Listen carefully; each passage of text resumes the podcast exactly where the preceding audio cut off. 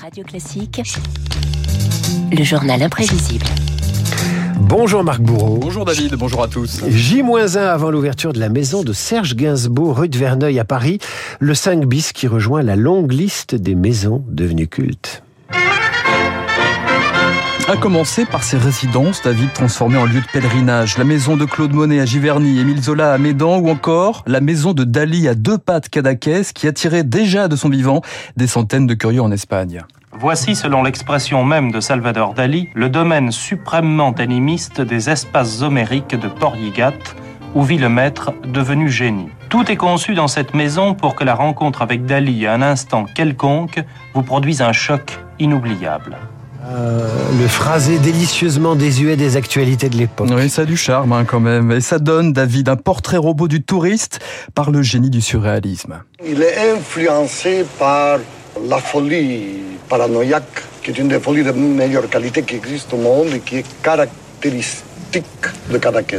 Les touristes ne savent pas très bien pourquoi ils viennent, mais ils viennent pour ça, parce qu'il y a cette espèce d'anxiété. C'est une maison bleue Adossé à la colline, on y vient à pied, on ne frappe pas. Ceux qui vivent là ont jeté la clé. On ne peut pas parler des maisons cultes, David, sans faire un saut par San Francisco, la fameuse Maison Bleue de Maxime Le Forestier, celle qui ouvrait la porte du succès, chanson autobiographique sur son voyage dans l'Amérique hippie et sur une colocation qui allait changer sa vie. C'était très fort parce que la France était très coincée à ce moment-là. Et arriver en Californie, dans une ville où les jeunes se prennent en main, euh, créent leur quartier, prennent des responsabilités dedans, font leur bouffe et emmerdent tout le monde, c'est vrai que j'ai peut-être vu un petit peu euh, à quoi pouvait ressembler la liberté. La maison près de la fontaine, couverte de vignes vierges de toiles. Et la maison de Maxime Le Forestier a été repeinte en bleu, Repeinte en bleu. par ses locataires ou propriétaires il y a quelques années en hommage à la chanson. C'est en 2011, ouais, effectivement, les maisons réelles ou imaginaires de la maison près de la fontaine de Nino Ferrer à la cabane au fond du jardin de Francis Cabrel. La maison en dit plus qu'elle en a l'air, David, comme celle de François Mitterrand qui parle autant de sa bibliothèque rue de Bièvre que de lui-même. Tout ce qu'il y a dans cette pièce revient d'une sorte de manie, euh, les éditions originales. Je crois que en vieillissant, s'intéresse de plus en plus à tout ce qui est réflexion personnelle pour en revenir à, à l'homme placé devant lui, pense aux œuvre.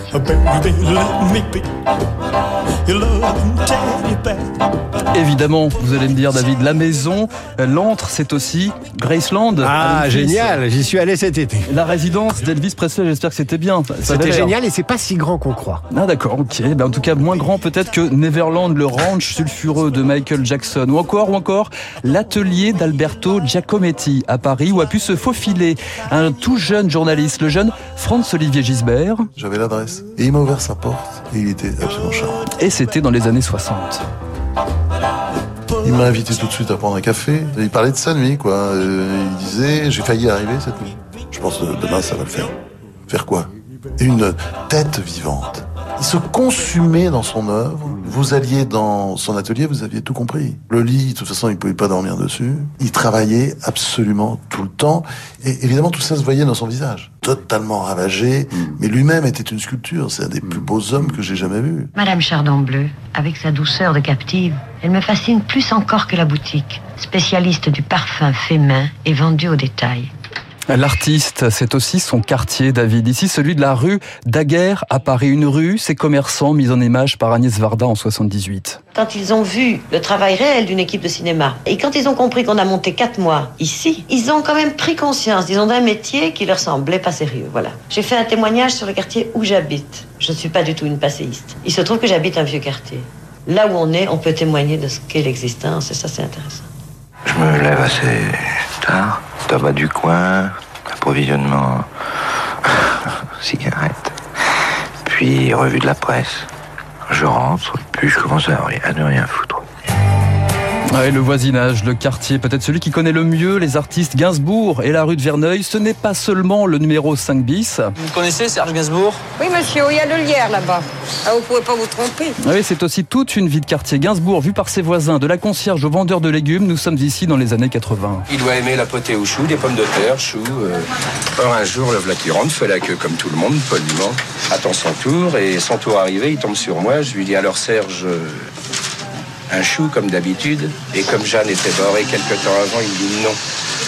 Annie.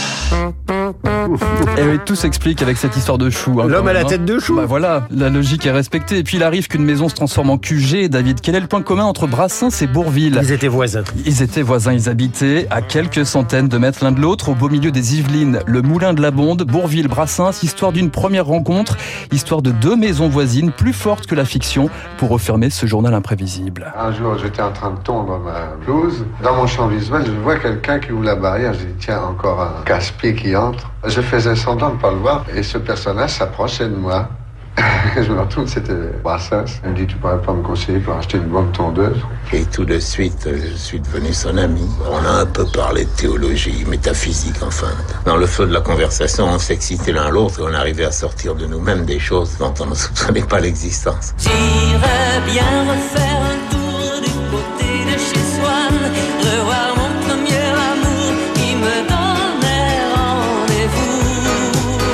Ah Marc, j'ai les, presque les larmes aux yeux de nostalgie d'entendre la douce voix de Bourville et Brassens, Et Dave voisin. aussi, peut-être Et même de Dave, ouais, je la chantais quand j'étais petit, j'adorais ça. On retrouve votre journal imprévisible euh, sur radioclassique.fr en podcast. Merci Marc Bourreau, voici David.